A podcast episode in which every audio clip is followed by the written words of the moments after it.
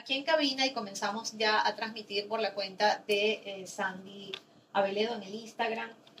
En las historias tenemos en cabina a Iván León, él es educador, especialista en ciberseguridad tecnología web 3.0 y criptoactivos. Pero no vamos a hablar de los criptoactivos hoy, vamos a hablar de un tema que le interesa a todo el mundo, que no entiendo de verdad, lo hemos dicho mil veces, Iván, que tengan los dos pasos para la cuenta de WhatsApp y la gente sigue, ay, me clonaron, me hackearon el WhatsApp. El hackeo de cuentas de WhatsApp es el inicio de una cadena de estafas por Internet. Eh, vamos a hablar de eso y de cómo el dominio también de un portal eh, pueden robárselo. Gracias por estar con nosotros. Bueno, buenos días. Primero que todo, eh, gracias por la invitación.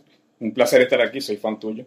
Y, es, interesante eh, poder compartir conocimientos con las personas. Y Pensé que ibas a transmitir en vivo, tú que eres el rey del... Estoy grabando para el ah, podcast. qué bueno.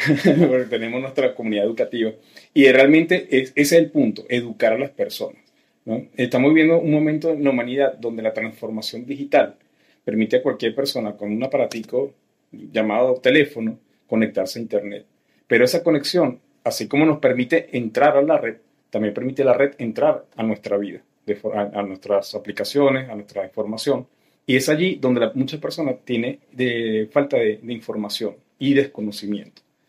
Eh, esto que tú mencionabas del hackeo de las cuentas de, WhatsApp es simplemente un, manejo, eh, no ni siquiera tecnológico, sino cómo los hackers manejan la forma de recuperar cuentas para su beneficio y apropiarse de cuentas de WhatsApp. Si, no, si tú no le das eh, el código que ellos te están diciendo, es imposible que te hackeen. Imposible, ese es el primer paso. Lo que pasa es que ellos se disfrazan de que yo soy la telefónica, yo soy la, una empresa tal, te estoy enviando un código, reenvíamelo para comprobarlo cuando tú le das ese código, le estás dando la llave de acceso a tus cuentas. Bueno, entonces el primer consejo de hoy, no le dé el código absolutamente a nadie. Cuando le diga, ay, lo llamamos de Movistar, de digital, no conteste, bloquee. Mm, exactamente, ese es el primer paso. Y el segundo es el que tú mencionabas. Hay aplicaciones que te permiten eh, colocar una segunda capa de seguridad, una segunda puerta blindada que está bajo tu control.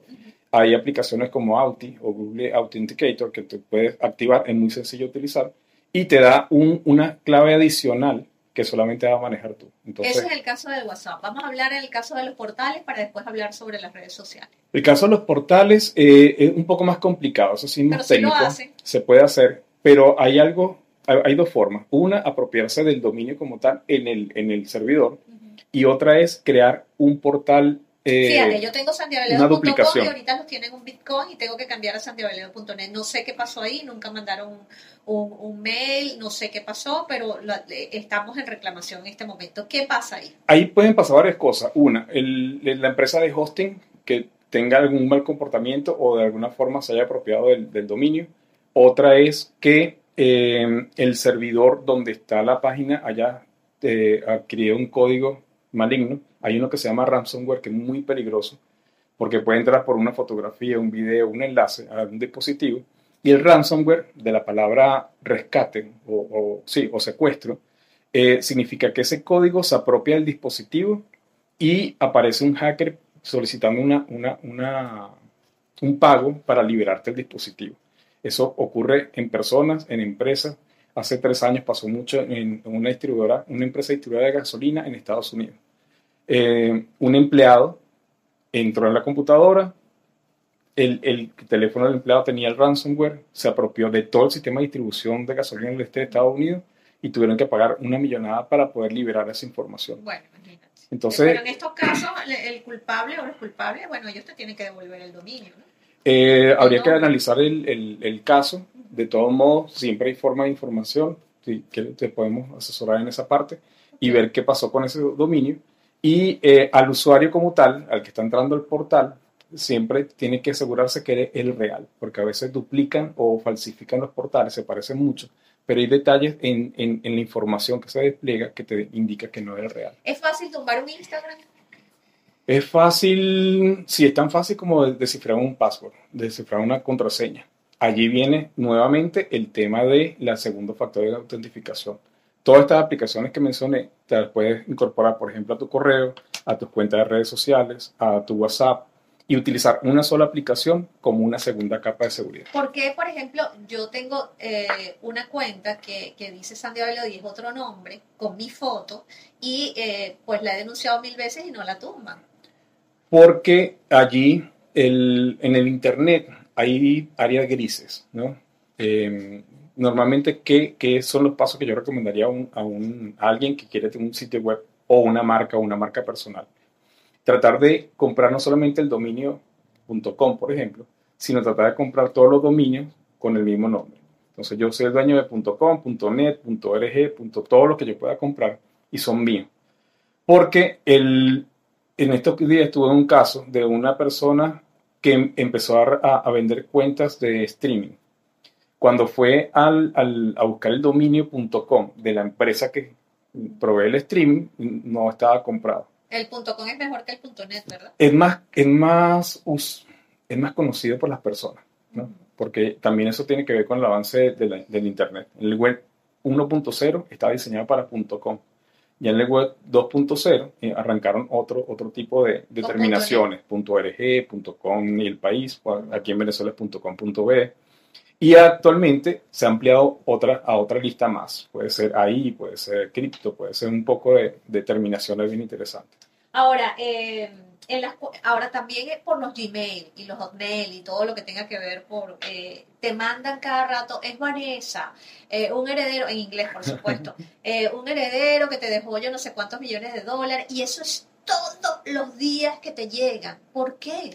Porque el, ahí combinan varias cosas. Una, las estafas que siempre han existido. Lo que pasa es que ahora están en el mundo tecnológico.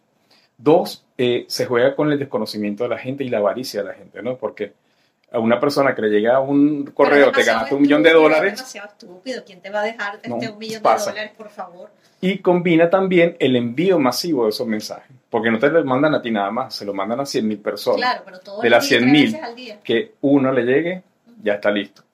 Eh, también eh, en ese caso, como, como dueño de la cuenta de correo, ¿qué recomiendo yo?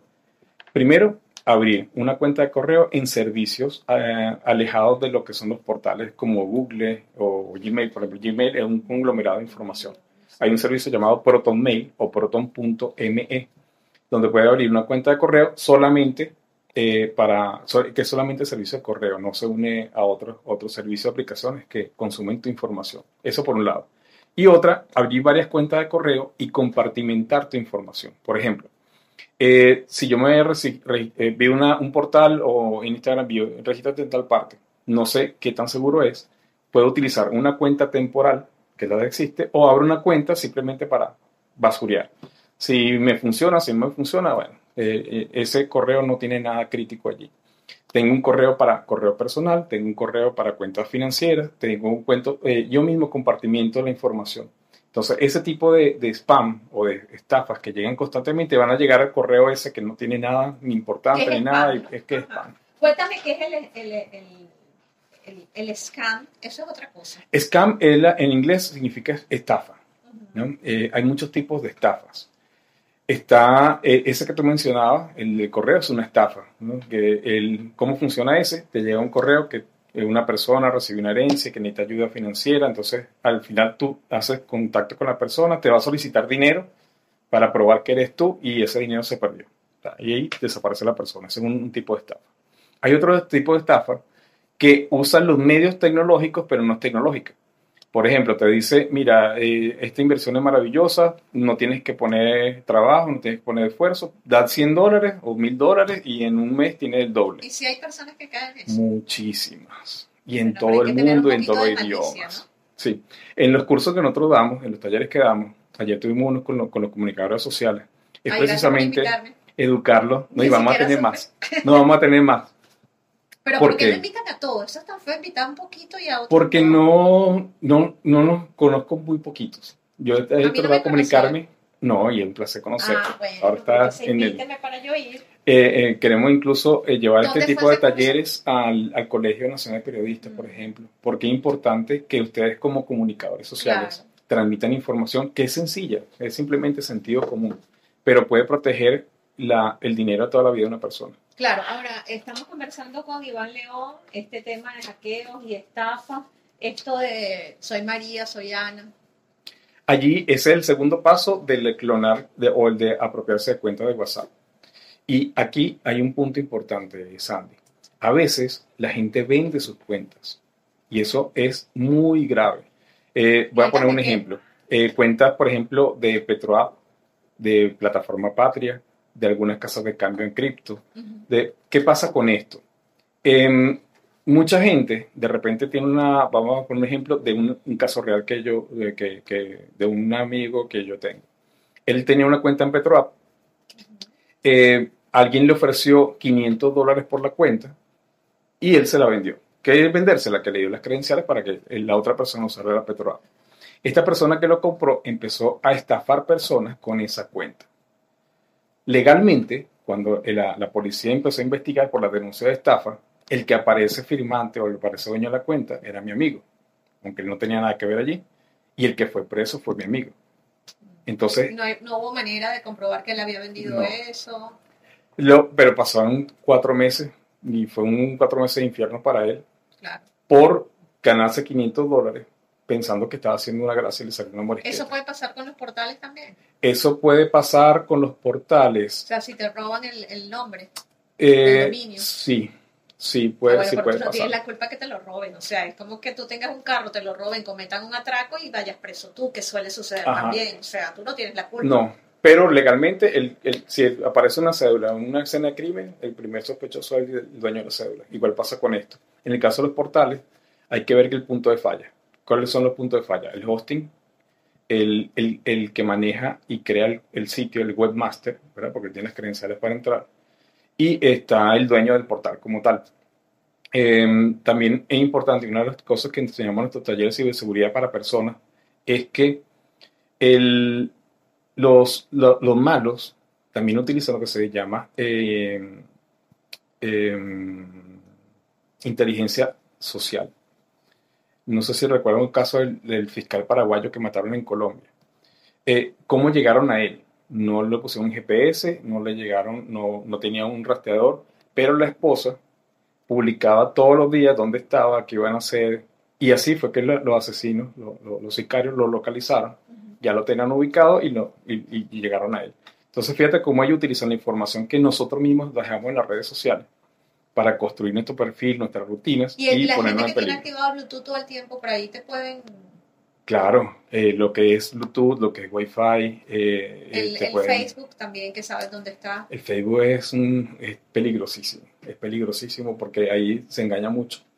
Y la gente todavía no está consciente de que todo lo que está en Internet no es lo que, lo que es, no es lo que parece. Puede ser cosas muy malas que están allí atrás. Claro, eh, también hay que tener mucho tiempo, vos y mucho tiempo libre para estar pegado en Facebook Instagram toda la vida, porque hay gente que, que lo utiliza a nivel eh, publicitario o económico, pero hay gente que pasa horas dándole like a, sobre todo a la juventud, ¿no? Sí, la, ya, bueno, la, la, la, las generaciones de ahora, las nuevas generaciones, más que Facebook, están utilizando redes sociales tipo TikTok, eh, Instagram, eh, Instagram no tanto, pero sí TikTok, y, y, allí también hay un gran peligro, ¿no? Y es una de las cosas que yo recalco a todas las personas con las que puedo comunicarme, y es que los influencers no son realmente expertos, ¿no? sino que han llegado allí a veces por, por pura casualidad. Y la calidad de contenido que a veces dan no es ni siquiera aceptable. Pero con el boom de las redes sociales, que no le interesa realmente la calidad de contenido, sino llegarle a mucha gente, eh, hacen y, y endiosan a estos influencers que no son expertos otra recomendación. Pero es que no necesitas ser experto, o sea, lo que necesitas es tener como una suerte de trayectoria y expertos para todo, ¿no? Sí, eh, claro, y, es que hay gente que es, domina un tema. Un, Por ejemplo, un médico que tenga eh, que, que, realice temas de salud no tiene que ser experto en 3.0, o sea, él hace y tiene su... Correcto, no, no me refiero a experto en su tema. Exacto. El, pero en, en, el, tema de Internet, a veces hay personas que tienen 10 millones de seguidores que no tienen ni idea de lo que están hablando. Bueno, Shakira no creo que sabe que, cómo se mueve la 3.0, pero sabe monetizar, que es lo importante. Exacto. Fíjate un, caso de esta semana. Una influencer eh, utilizó el chat GPT de inteligencia artificial, que es otro mito también. Y le preguntaba por qué Venezuela no, no, por qué Venezuela no puede ingresar al uso directo del chat GPT. la inteligencia artificial. ¿Qué es un chat GPT? Eso es, un, es una gran base de datos que interactúa con usuarios. Eh, eh, la, la, la, gente lo imagina como un gran cerebro electrónico que te contesta, un cerebro electrónico que te crea respuestas. Realmente una gran base de datos que te construye respuestas en base a una pregunta que tú hagas. Eh, pero no todo lo que responde es cierto, no todo lo que responde es real. En, este caso, ella preguntó que por qué las personas de Venezuela no pueden ingresar a una cuenta de, de ChatGPT. Y el, el, esta inteligencia artificial le contesta que es porque el gobierno nacional ha prohibido el uso del Bitcoin uh -huh. en Venezuela. Y eso es totalmente falso, claro. al contrario. Venezuela es un país donde el uso de criptoactivos está permitido. ¿Qué es lo grave de esto? Que esta persona es seguida por más de 100.000 personas que están oyendo esa información de ella y le creen. Entonces, fíjate cómo una falsa noticia puede llegar a muchísimas personas por falta de información. Los haters y, y, la toxicidad en las redes sociales y con esto culminamos. Ay, Dios, eso yo creo que... Es, con todo el mundo? sí, eso lo vimos desde los grupos de WhatsApp de un condominio hasta el grupo de papás de un colegio. Uh -huh. Siempre hay personas que no sé por qué tienen que ir en contra o, o, o en contra de alguien. Esa es, la, es porque no se le ve la cara, ¿verdad? Y el Internet lo facilita, claro. Porque antes los haters tenían que hacer en persona, ahorita lo puedes hacer a través de un mensaje, una cuenta falsa y... Pero es que si a ti te cae pesado a algún contenido, simplemente déjalo de seguir y ya, pero no lo, no lo critique. Sí, hay gente que se pega allí y, y, y, y descalifican y critican y, dicen miles de cosas. ¿Cuáles son tus redes sociales y cómo las personas te pueden contactar? Bien, eh, mi número telefónico es 0412 188-4491, por allí los podemos atender, por eh, cualquier asesoría, cualquier pregunta, estamos a la orden. Uh -huh. En las redes sociales estamos como Ubícalo en vez de CK.